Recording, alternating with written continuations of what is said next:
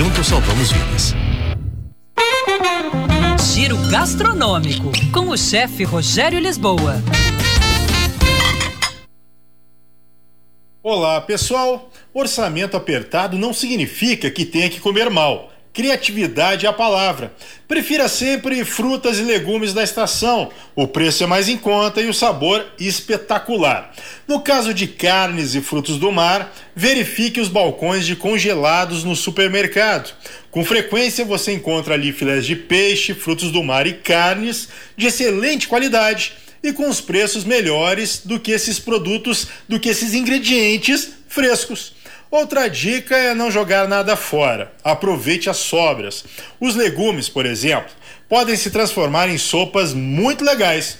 As sobras de carnes podem ir além daquele tradicional arroz carreteiro. Elas podem entrar como ingrediente de saladas frias ou até se transformar em saborosos ensopados. Coloque a mão na massa, literalmente. Ravioles, nhoque ou até mesmo pão e iogurte. Uma boa receita e dedicação sua vão fazer bonito na cozinha. Uma quantidade boa, uma quantidade legal. E fazendo as contas, você vai ver que valem a pena.